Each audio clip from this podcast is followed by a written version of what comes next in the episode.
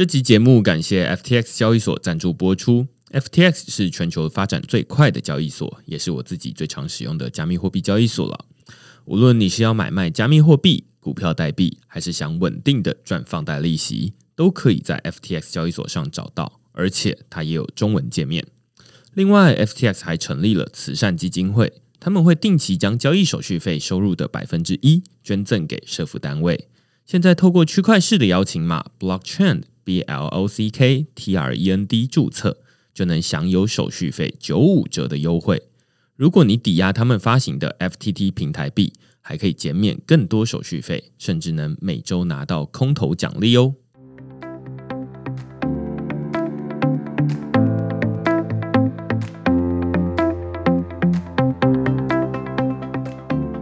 Hello，大家好，欢迎大家来到区块市的 Podcast，我是区块市的作者许明恩。在简单介绍区块市之前呢，先说一下，我们今天有个非常特别的活动。我今天不是在录音室录音，也不是在我家的电脑前面录音，而是在 Tesla 的电动车上录音。为什么会在电动车上录音呢？并不是因为我买新车了，而是因为我正在参加一个 Tesla 的活动。那它的活动名称叫做“与骄傲同行，放胆做梦”，英文叫做 “Drive with Pride, Be Bold”。那这个活动的内容是什么呢？就是你只要把你心中尘封已久的梦想或者是愿景告诉 Tesla，Tesla 它就有可能把他们的电动车免费借给你三天两夜，让你来完成你的梦想。那像我自己就是告诉 Tesla 说，哎，我之前都是在录音室里面录音，要么在家里的电脑前面录音，然后我想要做出一点改变，我想要在 Tesla 的电动车上面录音。所以 Tesla 就借给我他们的电动车，让我实现我的梦想。那你的梦想是什么呢？现在这个活动正在征集大家想要完成的梦想。如果你有一台 Tesla 电动车，你想要用它来改变什么事情？现在你就可以到节目的资讯栏位找到这个活动的报名链接，用三百字告诉 Tesla 说你想要用电动车来改变什么样的事情。如果你幸运被选中的话。你就可以像是这一集 Podcast 一样，有一台电动车来帮助你放胆做梦。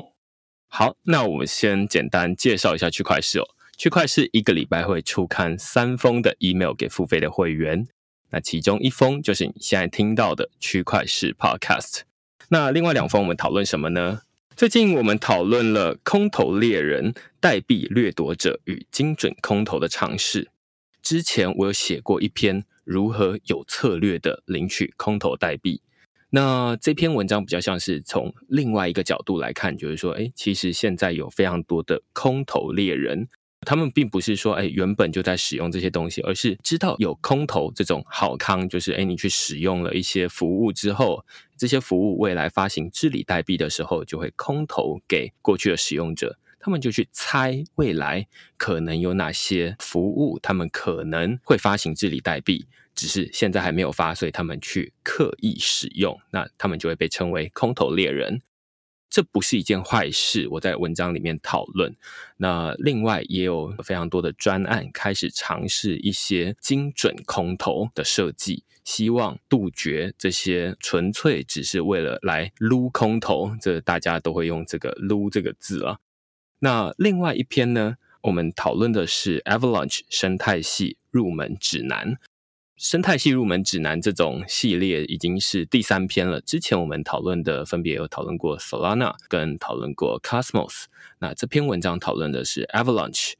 基本上就是从一开始你需要使用哪些钱包，然后一直到你在 Avalanche 这个新兴的区块链上面可以怎么获取收益，可以玩哪些东西，我都会在这篇文章类似手把手的教你怎么操作。那如果你喜欢这些主题的话呢，欢迎你到 Google 上面搜寻区块市趋势的事，你就可以找到所有的内容了。也欢迎大家用付费订阅来支持区块市的营运。我们今天很开心哦，可以邀请到现在在日本，然后时区差三个小时的 Liftwind，跟我们聊聊成为 Litecoin 验证者的经验。那我们请 Liftwind 跟大家打声招呼。嗨，大家好，区块市的读者们好，明天好，我叫 Liftwind。那我自己是一个工程师，然后对区块链也蛮有兴趣的。这样子，这次也很荣幸来到区块市的 Podcast 跟大家做交流。今天非常感谢 l i v i n 跟我在 Tesla 的车上录音哈。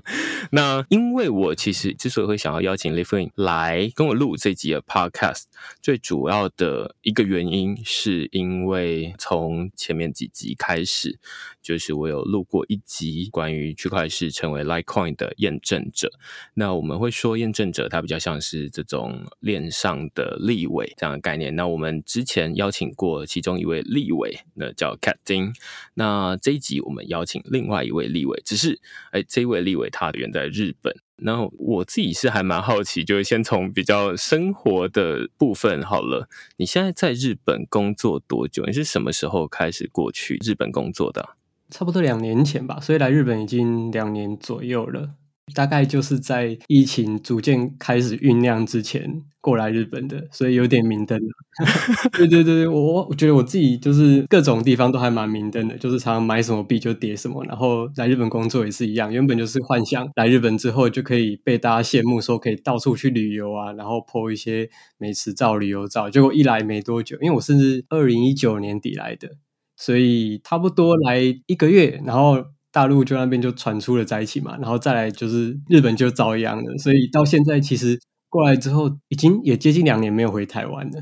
嗯嗯嗯，OK，所以你本来是为了想要去日本一边工作一边旅游吗？然后才去日本工作的？呃，其实旅游这件事情比较像是次要啦，因为主要还是我的职涯发展算是优先的考量，才会来日本。其实我跟 l i f e 没有实际碰面过，也没有在数位世界碰面过。但我还蛮好奇，就是你本来工作是什么？然后你可不可以简单叙述一下你的工作？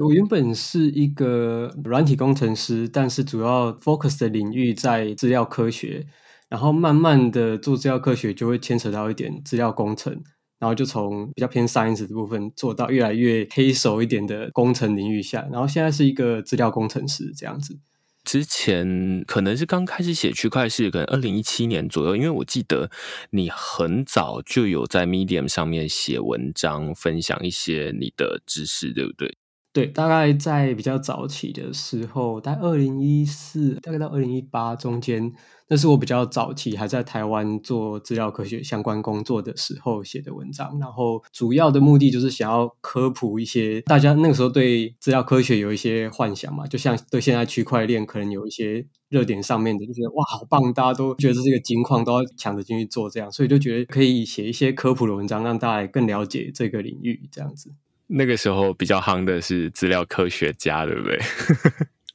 对，那个时候就是所有的公司也好，或者是 developer 也好，全部都在夯，就是 AI。然后我要怎样去学一个机器学习的模型，甚至在业界可能就是一个要怎样靠它去募资，这类的话题都非常的热门。对，我记得那时候差不多我研究所刚毕业左右，因为你说二零一四到二零一八中间嘛，然后二零一五年毕业，然后呃那时候最夯的其中一个职业工作叫做 data scientist，就是刚刚说的这种资料科学家啦。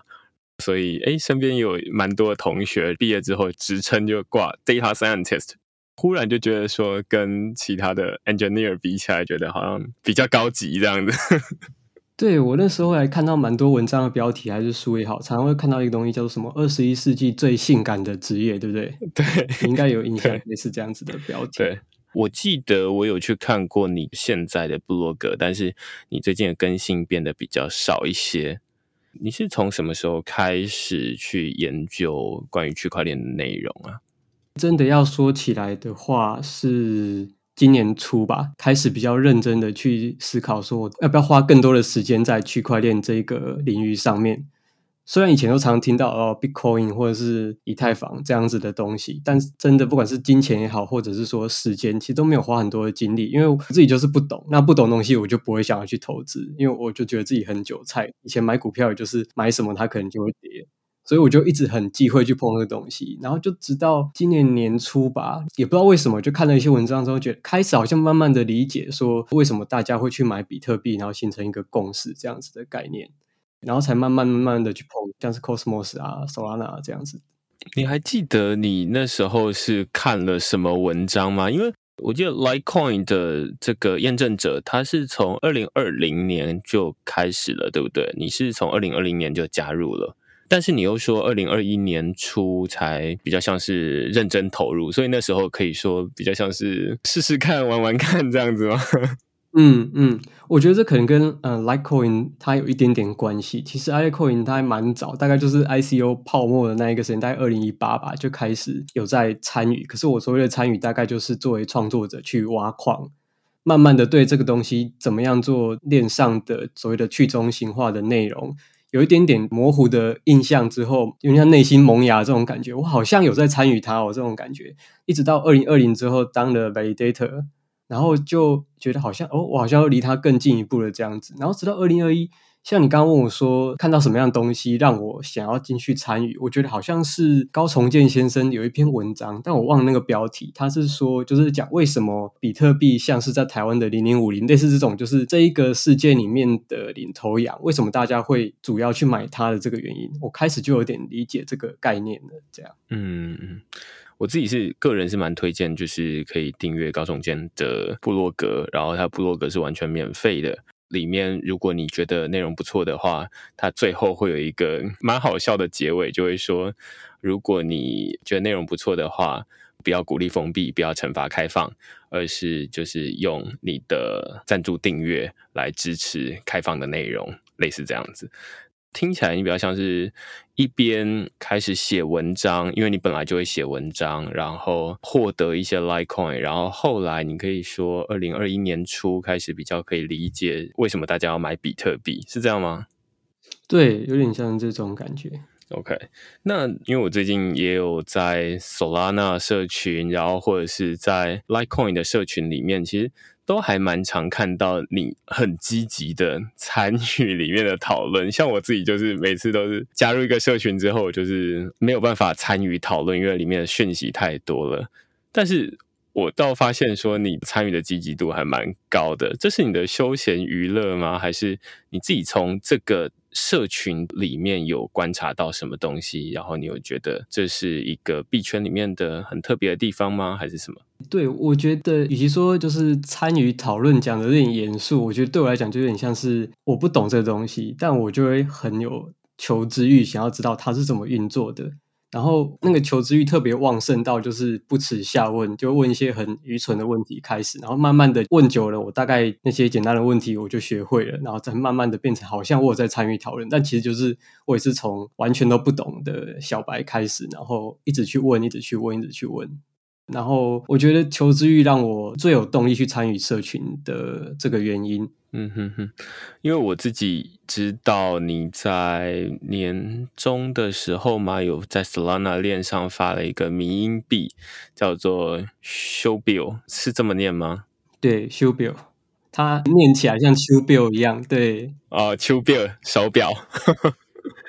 它的中文我还不太会念，那个中文怎么念？哦，中文叫。鹰头冠，它是一只很有趣的鸟，你们可以 Google 一下这只鸟。它在台湾好像没有地方看到。如果你来日本玩的话，很多动物园会有这一只神奇的鸟类。它主要特色就是它很大，非常的大，可能一百五、一百六那么高。然后你发行了一个以金头冠为图像的迷音币，其实蛮像是狗狗币的。然后我记得我之前有写过狗狗币，它当初就是想要嘲讽这种币圈里面大家就是哎马上就可以发一个币啊，然后就可以炒高市值。在蛮早的时候，狗狗币的这个发起人他们是这样，可能有很多人是发行认真的币。然后之前我们可能也有多少找过一些人来区块链的 podcast 里面讲过，但是发行民营币的人倒是比较少。你为什么会想要发行这样的民营币？其实最早很简单的想法就是好玩，因为我觉得区块链就是它把所谓的记账的权利下放给所有人，那每个人应该都有够大的权利去做自己想要做的事情。可是因为之前在以太坊也好，以太坊的原因是说它可能手续费比较高，那我要发一个币也好，或是我要把这个币转账给别人的时候，我可能身为一个韭菜散户，并没有那种办法去分配给那么多人。承受这样子的成本。那其他的链像是 Cosmos 他们的生态，虽然它的转账手续费相对便宜，可是我也没办法像 Litecoin 这样，就是召集十几二十个验证人来帮我记账，对吧？那在这种情况之下，我就那时候才看到说，Solana 好像是一个比较适合做这样子的一个场所。然后完全是基于一个好玩的心态去想说，我可以从这里面学到什么？譬如说，如果它是一个狗狗币，那为什么狗狗币可以这样子起来？有点像是说，从理论上我大概知道说，民营币的这个形成，或者说它逐渐变成一个投机的过程是什么？但是没有实际参与的话，我觉得好像还是少了一点经历它的那个体验。然后我就会想说，那民营币是不是可以又做一点不一样的事情？类似各种求知欲也好嘛，或者是说我想知道这东西可以怎么样发展也好，所以就从好玩这个出发点开始去做这件事情。我还蛮好奇，你有狗狗币还是柴犬 Shiba Inu 都没有，但我有萨摩，就是手拉上面的狗狗币，它是萨摩耶。OK，听得出来，好像你主要的活动在 Solana 链上，对不对？比较多，但是我觉得最近也有蛮大一部分的心力在 Cosmos。就是不只是 Litecoin 本身，因为 Litecoin 现在也有 IBC 可以通到各种其他的链嘛，所以我也开始在关注一些，譬如像 Atom 跟 Osmosis 这样子的跨链生态部分，然后又有像一些 CRO 或者是 Luna，就是 Terra 生态这些稍微中心化一点、比较不一样的链，对我都有在关注。我会蛮好奇，回到刚刚民营币的部分，就是你自己发行民营币，那虽然狗狗币跟这个 Shiba Inu 没有，但是你有萨摩耶。它英文是 S S A M O Y E D，OK。然后你之所以会持有他们的原因是什么？嗯，其实我印象中记得就是某一个大佬他在群组空投，然后就很好玩，大家就抢着要，我就拿到了一点，应该是这样子。我以为是你花了一笔钱买进来的。哎，其实好像也有，因为我拿到一点就想说，哎，这好像还蛮有趣的，会不会它也变成一个热点？然后我就花了很少的钱去买了。更多，他可能投给我才几千颗，然后我那时候就又买了几万颗吧，单纯是好玩。嗯，但是一颗的币价很低，所以几千颗、几万颗其实也在那个时候是非常低。对，所以你自己会觉得说，即便自己发行民营币，当然自己也不一定真的会主动的去。看说这些冥币在做什么，或者是说狗狗币跟柴犬币，为什么你不会想要持有它？是因为大家都已经知道了吗？还是怎么样？这是一个好问题。一个是说狗狗币跟柴犬币做投资来讲的话，我觉得有点太晚进场，就是都已经割过一轮了。我现在进去好像不是很明智，然后我会比较担心一点。另外一个就是说，还是回到刚刚那一点，就是在比较低手续费的链上面。会让我觉得说，它有一个很低的手续费，可以让我这样子不断的去试探嘛。就说，比如说，我现在有一个萨摩耶的币，然后我可以拿它去在 DeFi 上农场上面去农，或者说我可以打钱给我的亲朋好友。这样子的操作，我不需要花个五块美金、十块美金，我可能只要花零点零三的台币，会让我觉得负担很低。因为身为一个工程师，就是想要我一直去测试它嘛，我会想要一直去测说这个东西到底要花我多少钱，或者说这个东西我。然后他去发给一千个人是是可行的吗？那这种东西就比较难用以太坊去做测试，不管是手续费也好，还是速度上也好，对我可能就比较难做快速的迭代了。我会想要玩这种东西。嗯嗯嗯，因为我刚觉得蛮有趣的是说你。不止持有它，你甚至还把它拿去，例如说有点像 DeFi 提供流动性，或者是拿去农其他的平台币这样子。对，因为我觉得这些用途对我来讲有意义的地方是说，平常我们很难拿自己很大一部分的资金去投资这样子的东西，因为听起来有点荒谬。可是当它是一个很小一部分的资产，可能只有几块钱、几块美金，然后就可以让它去体验什么叫流动性挖矿。然后你就会看到说啊，我真的赔钱了，或者说，哎，我真的好像赚钱了。你就会比较有实际的感觉去说我在做这件事情，而不是去听别人说什么叫流动性挖矿，什么叫无偿损失，各种里面的名词，你就会好像似懂非懂的概念。我不喜欢那种感觉，我喜欢就是自己动手去经历的那个感觉啊，我真的赔钱了，我赔了八十趴的财权币或什么的。所以这个也是我也想说，那我我自己来发一个。会不会这样子的经验也可以帮助其他人？比如说，我今天给名人一千个修比如，那他可以用这一千个金头冠币去做一些什么事情，然后让他可以更了解区块链是怎么运作的。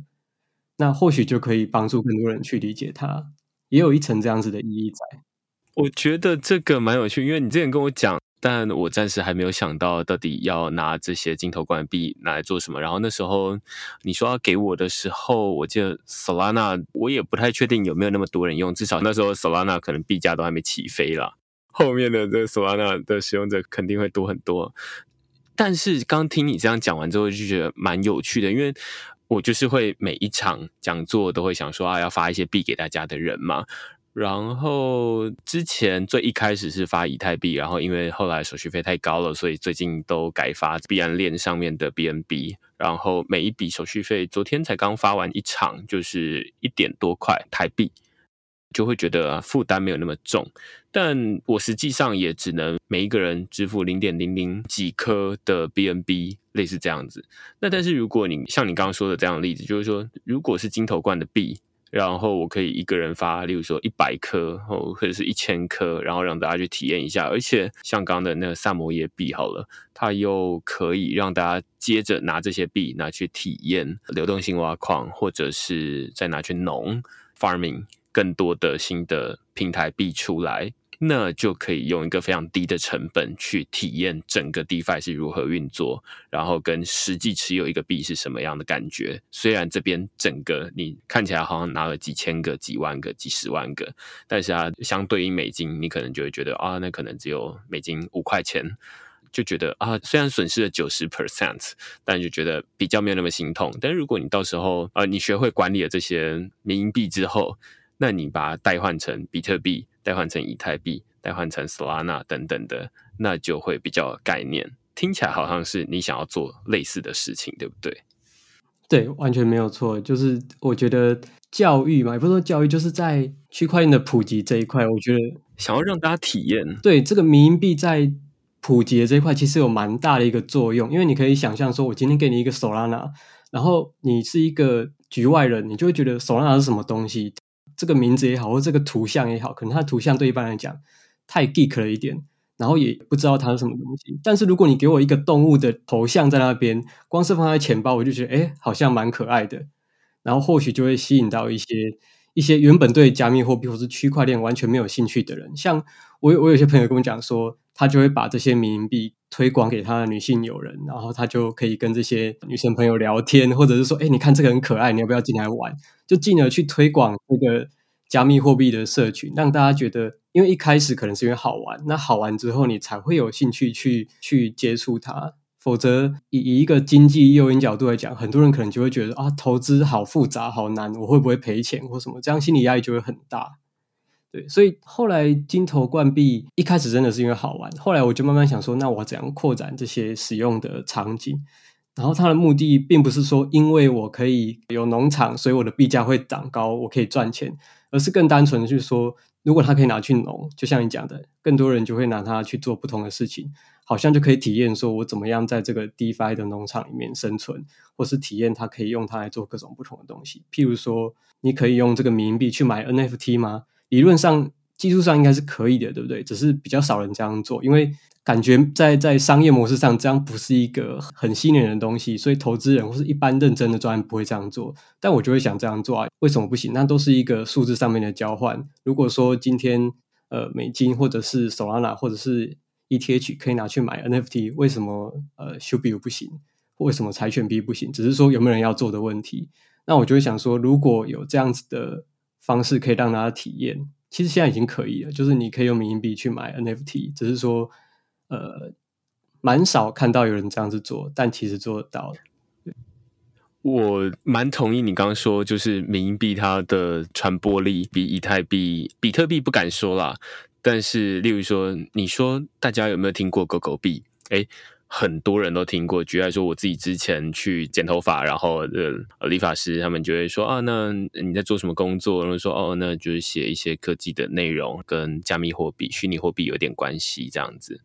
他们就说哦，狗狗币吗？我说哦，嗯，对对，他们不会直接说比特币哦。另外一个例子，在 MyCoin 中校新生站他们的店面那边，他们呃上面会有个电视墙。他们比较常出现的，虽然他们会说啊，你可以在这边买比特币，但是另外他们会在上面放了非常多那个狗狗币的那个图案，就是说你也可以来这边买狗狗币。换句话说，虽然有很多认真的币在交易所里面可以买得到，但是它之所以放在那边，就是因为大家比较认得这些东西，才会知道。你在讲什么？相对于你跟他讲以太币，我觉得，嗯，知道的人可能没有太多。但是你说，哎，狗狗币，大家就知道说，哦，那就是那个东西，然后就会觉得好像距离比较近一些。那它倒不是说为了要炒高它的价格，但是如果它有一些些价格的话。然后它可以上架到交易所，可能是去中心化交易所了。那像狗狗币，它可能就是现在这个民营币的这个始祖嘛。那所以上架到非常多的交易所，例如说大家在这个 MyCoin 这种交易所，就是非常入门的交易所，大家都买得到。那你就可以去理解说啊，那既然一个民营币可以做到这件事情，那呃，你有很多认真的想法。既然同样的，你也可以依选类似的模式去完成这些事情，这样子。那我觉得我自己是也是非常同意，就是说在币圈里面操作，你实际操作过，远比你是在那边就是听大家说，哦，那狗狗币很烂，然后就是一个骗人东西，或者是说是一个骗局，还是怎么样，然后大家是一个泡沫，你不如实际去体验一下，实际上是怎么操作。只是说现在狗狗币可能我也不知道，就是有人会觉得它太贵了，或者说它是一个独立的链。那像刚刚这个 l i v i n 就会说。那在 Solana 上面，手续费便宜，Show Bill 就是这个金头冠，又现在价格又非常非常低，甚至我不知道有没有交易市场，有吗？哎，有，但池子蛮浅的，大概我印象没有错啊，最近大概是个五千美金的流动性吧。OK OK OK，反正就是无论是池子深、池子浅，都会有可以体验的东西。例如说池子浅，其实很多的币种你上架了。如果没有人去为它提供流动性的话，它的池子就像这样就是浅的。那如果你想要加深那个池子，让交易的滑价，例如说，哎，有人想要一次买一万美金的金头冠币，那它就会滑价滑爆嘛。因为你刚刚说只有五千，那就会变成我想要买一万，然后它就会非常贵。是这个很有趣的点，是一个是搞不好你在其他的币上面就没办法体验到这样子的滑价，那这就会给一个使用者的经验是说。他以后就会特别小心，说如果我再买个十万美金的比较大的币种的时候，他就会去看说这个滑价是不是值得。如果你说在金头冠一按下去，哇，他告诉我这个滑价会有二十 percent，他就会知道说哦，所谓的滑价是这个意思。因为我相信可能没有在投资的人不会知道说什么叫做滑价，在 AMM 就是自动造市商上面的这个影响嘛。他可能会想说，现在价格不就是三块钱一个，为什么我买了之后变成四块钱一个？这种东西就就蛮有趣，可以体用到的。同意，同意。就是我就觉得说，大家总是在这个币圈里面都是要交一点学费，你迟早都要交学费的。那不如用一个比较便宜或者是比较低价格的方式去把这个学费给缴掉。那如果你在转这个修表或者是交易的时候，哎，发现这个滑价非常严重，你忽然就会觉得说啊，那原来有滑价这件事情。但是如果你是在比较大一点的币，或者是说你投资的金额比较大一点，然后你才发现有滑价，那可能滑价一点点就对你来说影响非常大。所以如果要说严肃一点，就是说啊，它有教育意义，但是或许会说它就是一个交学费的方式。嗯，对。然后我觉得明恩刚刚讲的一件事情也非常重要，就是说。在心态上很重要，就是把一一件事投机，另外一件事呃所谓的好玩去尝试的体验，这两件事情把它分开来。因为很多人都会担心说，我进去会被诈骗，或者说这个东西我买了之后我赔很多钱。可是当你的心态是一个比较健康的情况下，比如说我只投一 percent 我的资产进去体验它的时候。你很清楚这东西是你交的学费，而不是说我今天要 all in 狗狗币，然后把我开杠杆的家产的三倍都压进去，然后我就要等暴富。如果你不是这种心态的话，那我觉得就是一个蛮好的入场的体验。可是如果你想要走投机的话，我我因为我个人完全不会，我不是一个很好的 trader，我买什么就赔什么，所以我真的是比较不建议走这种方式，除非你是万中选一的币市奇才这样。我就是觉得。投机跟所谓的好玩或者是尝试这件事情可以分开的话，那后者来讲会比较健康一点。等你真的是成为一个很厉害的交易员之后，再去想如何去钱滚钱啊，或是赚很多钱，都还不迟。这样子。我自己是想到另外一个很有趣的情况，就是说，因为狗狗币在一开始它其实也是一种呃嘲讽，然后或者是说它让大家可以用很便宜的方式，然后可以转账给另外一个人。那当然，这个后面的柴犬币等等，它就是比较像是呃模仿啦、抄袭啊。但回到刚刚 l i f i n 前面说，就是哎，如果把这个东西当成是一种学费的话。不要小看这种民营币哦，就是哪一天币价涨爆了，就是你本来是用来学东西的，其实那个学东西，它未来说不定会有价值。你现在就会觉得说啊，这才没几块美金，后来不小心被炒上去了，那说不定它也是一种回报。当然，你没有为了要拿到这种回报而开始尝试。而是反过来，比较像是说啊，你开始尝试，那如果不小心啊开始涨了这个东西，那有点像是哦，那你当初尝试除了你有学到东西之外，你还可以赚到一些钱，类似这样子。嗯，常开玩笑说，就是有一些新的朋友进来玩，就说啊，我要不要买这个？我我就是说，金头冠，你你不要买，拜托不要买，就是你买你会赔钱，因为我觉得先给他们心理建设，说这东西会赔钱，远好过他们以为会赚钱，结果赔钱来的好。所以我都会第一句话就说不要买。如果你不知道的话，这个会赔钱的，你不要买，拜托。我可以发给你一些，但是你不要花你的财产去买它，因为我不是有钱人，所以我也不可能去做什么护盘啊，还是币圈最常讲就是 pump 嘛，我也没有办法去帮你护这个盘，去帮你冲那个价格，我也没有办法去 commit 这整个社群说哦，我接下来会有多伟大的专案，我要做这个炼油，我要做。各式各样很厉害的 DeFi 的一些智能合约，让这个币价一飞冲天。我没有这样子的能力跟愿景，所以你最好不要买。但是如果你要就是啊买个一两千颗去尝试一下什么是 DeFi，我有农场可以让你玩。那如果你只是想要买买一点放在你的钱包，当做一个护身符，你甚至可以用很低的索拉的价格去买我们的 NFT，这都是一个很好的尝试。但是千万不要把它当投资。我觉得去管理这样子的期望，就是一个。我比较自己比较良心过得去的做法啦，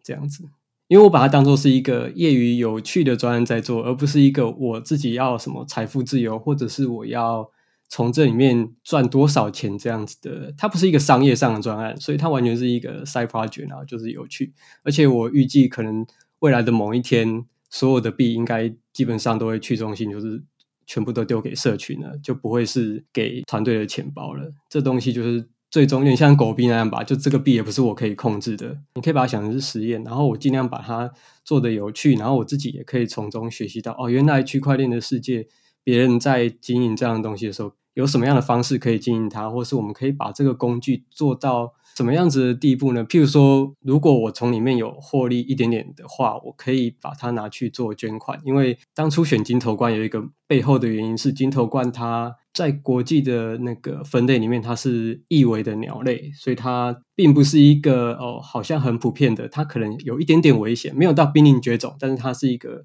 易危的种类，所以就会想说，那我是不是可以贡献一点回馈给这个社群？因为搞不好进来。使用它的用户都是对动物有一点点兴趣，或者他喜欢鸟，或喜欢某些可爱的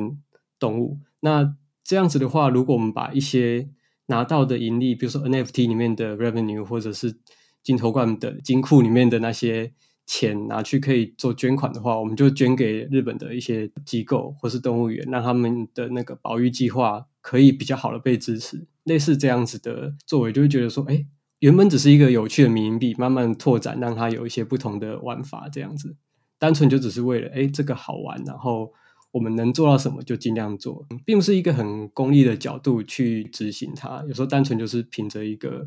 我觉得这样做好玩，或者是我觉得这样做对社会有贡献，那至少不要赔钱。但是赚到钱，我也想说，那这个东西应该要取之于社群，然后也要还给社群。那大家喜欢这样子的东西，那就是最棒的。呃，相信大家从刚刚的这一段关于民营币的讨论，因为这民营币其实是金头冠币了，是由这个 Live One 他自己去发行出来的，而且应该是你独立完成的吗？嗯，算是对，就是我们有会师，但是后面专案的执行大部分都是我在做的。对，所以大家可以听得出来 l i f i n 他是一个什么样的人，然后他在做哪些事情，然后他希望用这个民营币来让大家可以诶透过民营币觉得好玩，然后开始觉得说啊，那加密货币其实就是这样，然后他可以再进一步拿到加密货币之后，可以想说啊，那我可以再参与后面什么样的内容，例如说拿去买 NFT 啦，然后拿去参与 DeFi 啦，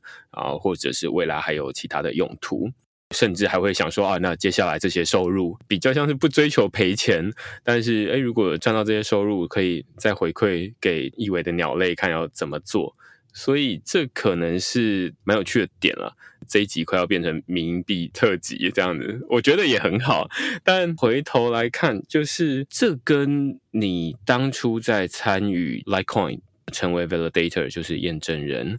你有类似的想法吗？还是是这是完全两件不同的事情？我觉得乍看好像不太一样，但是其实追溯到心里面所想要做的事情，其实很类似诶。因为我很多年前就一直在想，就是 Facebook 这个东西。因为又回到我自己本身的背景来讲，我是做资料科学，可是资料科学它可以应用在很多领域嘛。那我当时的领域就是在偏广告这一块。我自己有一点点讨厌这样中心化的一些演算法，跟利用人的时间跟注意力去赚钱的这件事情。像现在这几年，很多 Netflix 也好，各种媒体或者各种纪录片都有在描述这样子的事情。举例来说好了，我在 Facebook 上面可能按了一个赞，可是这个赞其实并没有把我内心的价值，也就是说，我我很喜欢这篇文章。可是他并没有把我喜欢这篇文章的任何的实际的价值传递到那个作者身上。那我那时候就会想说，为什么没有一个按钮是可以我按一个按钮，然后就比如说打赏给他零点零一块台币，这样子也可以？因为一个人可能只有零点零一台币，可是当有两万个人按赞的时候，他就是好几百块。那这样子的事情，为什么在中心化的世界没办法完成？然后后来就遇到有看到 Litecoin 这样子的事情，我就觉得啊。那这不就是可以促进整个数位世界的价值的流通吗？因为只要这个转账的手续费够便宜，那我们就可以很容易把一个是去中心的内容很好的被传播出去，并且它传播出去公开的同时，它也可以得到一定程度的回报，就会变成一个正向循环，而不是说所有的利益都被中间的广告给抽走了。那它又有点像是说。鼓励每个人都可以去贡献一点自己的微薄之力，然后去帮助整个生态变得更好。譬如说，你去参与这个区块链，那只要你认为这个专案是好的，你可以去赞助他一点，或是你看到一篇文章，你可以打赏给他，那或许就会促使这个创作者，比如说给名人按赞，然后 like coin 就会分一点点到名人的账户里面去。我觉得这是一个很好的正向循环。有一点像是要我要推广区块链的理由这样子，嗯，我觉得蛮有趣的，也是从你个人出发，因为你自己说你是治疗工程师，那听起来之前应该是在广告业，对不对？对对，广泛的数位广告业，广泛的数位广告大概待了五年。OK。很明显的就是你很清楚说，哎，那这个数位广告背后的资料，就是呃，我们要去收集它哪些资料，然后于是才能够精准的投放广告。那这是一种模式啊，这我们现在可能会称它为 Web Two。那另外一种就是区块链或以去中心化为代表，叫 Web 三点零或者是 Web Three 的这种模式，就是比较去中心化。那我觉得蛮有趣的，Litecoin。就是其中一个，刚刚那个 l i f e n 说的，就是说广告它虽然收集了，就是你每一次按赞，或者说最近有一些新闻，就是说啊，那就是你在脸书上面按一次怒等于五个赞的重要性，所以你按怒，它反而会更容易推类似的内容给你。那你按的同时，除了那一个人接收到了之外，这个平台它也接收到了。那接收到了之后，他就知道说啊，那你可能喜欢什么东西，或者说你可能会对什么东西有反应，所以我在喂类似的东西给你。这个我也有同样的感觉，或者说之前大家在讨论这种社群网站上面的内容的时候，他会说以前你文章分享在国语日报上面，好，或者是投稿到什么地方的报纸上面。诶，报纸会给你稿费，然后这篇文章可能就是这个地方的居民或者是一部分的族群会看到，但是它的曝光率有可能不及于现在的一篇脸书的贴文，然后有一百次分享或者是一千次分享。但是你从收入来看，报纸它会给你稿费，但是现在的这种脸书，即便有了一万次分享好了，然后有什么十万个赞，但实际上一块钱都拿不到啊。那这是一个跟刚刚 l i f i n 说的，就是说这个价值没有实际传递到那边去。当然，你未必每一个暗赞都是代表价值，而是它有很多不同的因素，例如说啊，你支持，或者是说啊，你喜欢，或者说哦，朕知道了，类似这样有很多不同的意思。但是，总之，你虽然没有把这些价值给传递出去，但是诶，平台知道了。那有没有一种方式可以把这些很复杂的情绪分开来？或许我个人是觉得 Litecoin 是一个蛮有趣的尝试，就是说，那我现在会拍手的，就代表说这篇文章是有价值，我愿意抖内给他钱，然后抖内也不用很复杂。以前就是说，在没有 Litecoin 之前，可能大家就是拿起手机，这个文章下面都很流行放这个 QR code，然后说什么赏我一杯咖啡这样，然后就要转一百块。其实大家也不知道咖啡到底多少钱嘛，就是你是星巴克咖啡还是路边八十五度 C 三十五块的咖啡，那所以到底是多少钱，我也不知道。也会嫌这个操作很麻烦，那后来才说，哎，把 Litecoin 这个东西弄进来，就变拍手，就是一个很简单的赞赏，然后它也意思传达的比较明确一点。明恩的诠释蛮好，就是蛮简单易懂的。然后我自己是蛮好奇，就是说你到目前为止你成为验证者，因为其实应该是之前的一集我们已经有讨论过什么是 Litecoin 的验证者，然后大概要做什么样的事情。从那时候开始一直到现在，你可能是最早一批的验证者，对不对？嗯，对。然后从那时候到现在，你有没有什么心得？就是你现在看的 Litecoin 的发展，因为大家都会说哦，Litecoin validator 或验证者或验证人啦，就是是这个链上的立委，然后立委大概就是要决定国家发展的大小事。如果说 Litecoin 它是一个国家，之前有翻译就是说啊，这个叫赞赏公民共和国。那过去有没有什么你参与过觉得非常有趣的提案，或者是说哪一些提案表决，然后你觉得说啊，那非常有争议的？先讲立委这件事情好了，因为用立委来比喻 Litecoin 的验证者是蛮简化的一个比喻。但也不能说他错，只是说我会更倾向用这个股东代表去诠释它，因为它并不像是一人一票的概念，它比较像是钱多说了算。所以如果我是假设今天有一个大户，就是委托给我呃五千万个 Litecoin 好了，那我的话语权就变得非常大。所以它并不是用人头去算，它是用持有的 Litecoin 的分量去算的。这是我比较想要澄清的一点，所以它跟现实中的民主还是有一点点差距。对，然后这段时间比较有趣的变化嘛，我觉得技术上来讲，我觉得它比较大的变化，对来讲就是从一个按赞打赏的功能变成它现在也可以记录 meta data，所以它把一些文章有点像是做了数位的 ISBN 的那种感觉，我们叫 ISCN，它把一些资料也上链了。它有一点点像是 RWF 或者是 IPFS 那样子的感觉，但又不完全是储存链，它也负责交易啊什么的，所以这是我觉得技术上比较有趣的地方。然后如果讲治理的部分的话，从我加入到现在，其实 Validator 已经成长到超过五十个了。以前其实还讲治理嘛，其实实际上也没有那么的治理，因为以前人少的时候，大家都大概都是，比如说从 Matters 出来的，然后大家意见都蛮相近的，所以基本上所有提案也都是一个形式上的而已，就是大家早就知道这个都会过，所以就提出来，然后就同意，提出来就同意，就是大家心里知道，如果这个东西不会被同意的，大概也不会人提出来。直到现在验证人比较多了。如果我印象没有错的话，目前应该所有提案都还是通过的。但是我就观察到一些现象是说，如果一个提案很有争议性的话，大家可能会先在我们的 Discord 去讨论这样子的提案是不是容易被大家接受。除非要到讨论到一个很明显的共识，否则大家也不会轻易的去提案。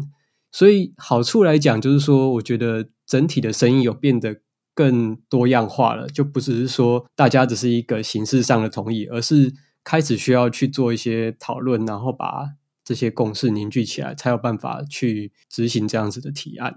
对，这个是我感受到最近比较大的变化。我觉得你刚刚说这个验证者的人数，从最一开始，我记得是七位吗？对，一开始好像大概就是七个而已。从七个验证者，然后一直到现在，大概有五十个左右。那未来可能会更多。那这代表什么意思？我自己呃，也是因为最近这几个月区块市才成为这个 Litecoin 的验证者啊。然后我觉得这还蛮有趣的，是其中 l i f o n 有提到。就是说，从一开始七个人可能甚至彼此都相互认识，就是我们肯定是非常的深度参与 Litecoin 的社群，或者是呃有在讨论一些，然后所以说啊，Litecoin 他想要成立一个这个新的 Litecoin 的链，那我们都互相认识，所以啊，那大家就是一起来当一个验证者这样的感觉。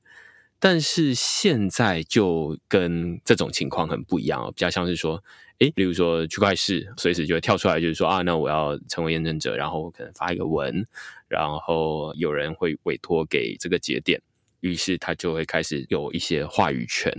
那这个跟过去的选举也很不一样，就是说选举它是有时间的，大家都要在同一个时间去投票，但是这个是大概是没有时间的，随时都有可能在路边跳出来一个人，然后诶，他在某一个地方非常的有话语权，然后他就告诉他说，诶，那把这个票数在这边是把 Litecoin。Like B 委托给他，那他只要是前五十名委托的数量，那他就可以在这里面参与一些讨论跟治理这样子。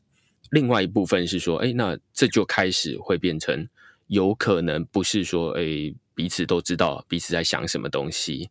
而是说啊，那我们需要一个论坛，或者是需要一个 Discord。所以最近可能也有大家在讨论，就是说，哎，Litecoin 虽然这个验证人数量变多了，但是大家在讨论说，是不是应该要多多推广大家来参与这个 Discord 上面的讨论？因为里面才是比较像是论坛，大家真的在讨论事情，然后就说啊，那你有这样的意见，然后我们有这样意见，然后最后才是到这个提案的部分，然后提案到目前为止比较像是都还。我个人会觉得说，民主还没有发展到一个成熟的地步了，就还离成熟还算非常远，所以它就会是百分之百大家都通过。那更不用说最一开始是不会通过的，根本就不会提出来。那但是现在，哎，中间需要多了一个 Discord，然后来讨论，然后讨论完之后，大家可能比较有把握一些些了，然后来提出来。在未来，可能大家会越来越更没有把握一点，因为你不知道哪些人会反对或者是什么东西。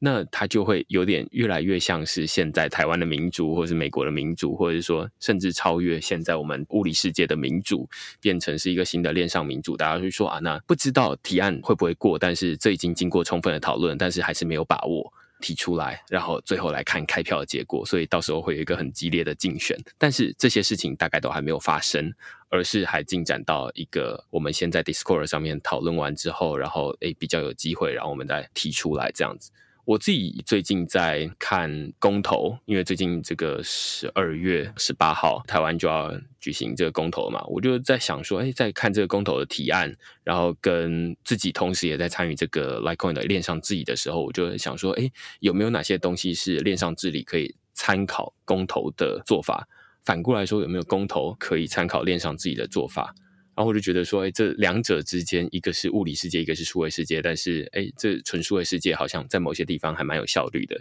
但是在成熟度上面，比较像是说啊，大家先已经有一些共识了，所以才会提出来，所以好像也还没有那么的刺激。我可能会用刺激，就是还没有那么的没把握这样子。我不知道你有没有不同的看法？这样，我倒是觉得目前的状态有一点点跟现实的选举。或者说立委投票有一点点像的地方是一个，虽然我们会在提案之前就去做讨论，但其实现实世界也有类似的情况。比如说，个议员或立委他在讨论某个法案，或者是提出某个修正案的时候，他们也不是盲目的，就是哦，有人有一个民众告诉我要这样做，我就直接提案然后被否决的。他们应该不会这么鲁莽，而是他们自己也会回去跟他们的。党团也好，或者是他的可能有自己的助理们、一些幕僚去讨论之后，然后甚至去跟其他的立委或其他党团去协调过后，确定这东西是有足够足够多人去支持，他不一定可能是多数，但至少会有一些共同支持的人才会发起这个提案。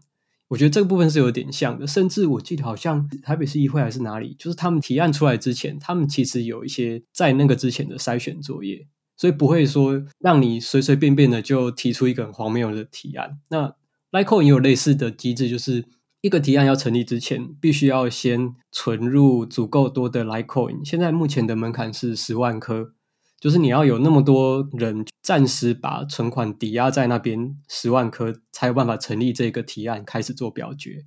所以某种程度是避免说，呃，有点像是滥用民主的这个机制去拼命的制造一些。没有意义的提案，因为我们的机制算是比较开放，所以任何人像区块链都可以进来做节点。那当然，开放的好处就是说有名人这样子有影响力，而且是对区块链保持正向看法的人进来。但是会不会也有人就是单纯想要进来搞破坏？这个也是难以预测的。或许之后就会有。那在这种情况下，可能就需要一点点的门槛来阻断这样子的，有点像是 DDoS 的攻击。对，所以我觉得这部分是有点像现实社会的。嗯嗯嗯。我刚刚简单查了一下，就是在我们录音的当下，这个 Litecoin 的一颗大概是零点零三三块美金左右。所以，如果是十万颗当成一个提案门槛的话，就是我提案它成为一个大家投票的选项的话，在这个时候，它要准备至少三千三百美金左右，但是随时都有可能会上涨下跌这样子。那所以大家就可以有一个概念，三千三百美金可能大概就是十万块台币左右了。那十万块台币，哎，你就可以把一个议案在 Litecoin 这个区块链上面，这个赞赏公民共和国上面，把这个议案推向公投，让大家一起来投票。那这个门槛会不会太高？会不会太低？这个是接下来可能还会有人提出这个讨论嘛？就是说，诶，门槛好像太低啦，十万块台币而已。或者有人会说啊，现在这个 Litecoin 参与的人数还没有那么多，十万块对大家来说已经算是一个蛮高的门槛。再高上去，可能大家就没有办法参与正常的治理，这样就是说没有办法提案，然后付诸表决。所以这可能是有很多东西都可以重新设计、重新来过。然后刚有提到，就是说在台北市议会，我自己也有偶尔吃饭的时候，哎，就会配瓜吉啊，或者是这个苗博雅啊等等的议员他们的质询影片，然后他们就会说，哎，这个在提案之前，可能还要先在各个什么财政委员会啦，或者是什么不同的委员会，然后先讨论过，讨论过之后，哎，大家都同意，然后才提案。我也不是专业，但是呃，我也有听到类似的流程，就是说他们肯定是在私下先磋商过，然后之后包含可能跟助理啦讨讨论完法案到底要怎么拟之后，最后才提出来，然后大家才开始表决。所以呃，如果大家对于这个民主，尤其是这个议会的运作机制非常熟悉的话，那你可能就会觉得说啊，那这个好像就是有点像在复制，只是说它。有很多的调整空间，因为这里就是全新的地方，然后讨论全新的议题。那这跟在治理一个城市又有点不太一样。当然，在这边治理的是一个线上的社群，大家在治理的是一个赞赏机制，或者是说去中心化出版的基础建设。那所以要讨论的内容也不太一样。行政机关需要的也不一定是什么民政局啦，或者是什么呃收税的啦等等的，而是其他的。那所以这就是很有趣的地方。如果你有兴趣想要建立一个数位世界、呃数位的国度，或者说数位的机制，非常有兴趣的话，你就很可能是适合先进到就是 Litecoin 的 Discord 里面，然后去看看说，哎，大家最近都在讨论什么议题。我觉得这也是成为验证人或者是验证者基本的义务，就是他应该要在里面去看说啊，那哪些东西是大家现在在讨论的。然后自己的立场是什么？大家可以去里面看，说，哎，那我委托的那个验证者，他有没有在里面讨论什么东西？像 Live Wing，他就是在里面有很多的讨论。所以我记得你现在的委托票数 （voting power） 好像蛮前面的，可能是前三名，对不对？好像是第二名，然后有大概五 percent 的投票权吧。对对对对对对对，所以有点像这种，你有在网络上面，或者是你有在选民在的地方，大家都看得到，说你在做什么事情，大家就比较放心把票委托给你，类似这样子。想呼应一下，明天刚刚有提到了这个大家一起制定规则的部分，因为刚刚有提到说这个十万的 Litecoin 的门槛是高还是低，其实它蛮有趣的地方是，就连这一个门槛都是可以被调整的。而且更有趣的是，这个被调整的机制呢，我们叫 Code as Rule，就是程式码就是我们的法律。所以这一个参数，它是可以被任何人提案上去之后，被修改，而且这个修改是自动发生的。只要投票的笔数呢是有过的话，那它这个程式会自动去修改那个参数，所以并不会有一个中心人说：“哎，你你们虽然投票都过，但是我就是不让这东西执行。”比如说，Litecoin 的创始团队他可能下来阻挡这件事情是没办法发生的。只要这个投票一通过，大部分的投票是投说要降低或是提高这个门槛，那它就一定会生效。那像之前这个门槛，其实在最早一开始的时候是一百万个 Litecoin，那也因为这么长久的时间以来，Litecoin 的币价也上涨了蛮大的一个幅度，所以就有人提案说，这样子好像会让我们迭代这个规则的速度会变得比较慢，所以就有人提案说，我们就把它降低，所以一口气就从一百万降到十万颗。那以后会再增加或者是减少，其实也就是看未来这个整个生态的发展会怎样。譬如说，假设大家都觉得。这个东西太高了，有很多小的验证人想要提案，他没办法提案的时候，我们可能就会把它降低；又或者是有太多的作恶的 validator 想要提一些没有意义的提案，让整个社群就是自己速度变慢。我不晓得为什么，但是或许就有人想这样做。那这种情况，我们就可能再把那个门槛再提高，类似这样子的事情就会一直发生。所以我觉得有趣的地方是，也算是区块链比较吸引人的地方是，呃，大家可以一起制定这个规则，而不是说。好像在传统的世界里面，我们如果大家像明也有在听一些政治相关的 podcast 也好，你就会发现说，有些时候现实的民主投票好像就差那么一点点，好像大家都投票有过，但有时候它就是不能执行，有这样子的情况出现。其实我觉得在这个链上表决啦，真的是蛮像是公投的。尤其最近大家对于公投的议题越来越熟悉，尤其在不到一个月的时间，大家就要公投了。所以其实现在在这种表决链上的议案，其实也跟公投是一模一样，只是它的规则跟公投不太一样。你不需要每一个人都去选择要还是不要。像这个蔡英文总统，他就会说啊，那要四个不同意嘛。但是在这个链上这边，你不一定要每一个都去选择说你同意还不同意，你也可以委托给你觉得信任的人，然后例如说你的验证人。所以在你完全没有投票的情况之下，你的票这边说的票就是 like 币。如果你委托给验证人，那他就等于是可以代替你投票，他投什么那就代表是你的意思。但反过来说，如果你有自己投票，虽然验证人他也有投他的票。那但是你的意思跟验证人不一样的话，那就会是以你个人的意思为主，而不会是他代替你投票。那我自己在想公投的时候，我就在想说，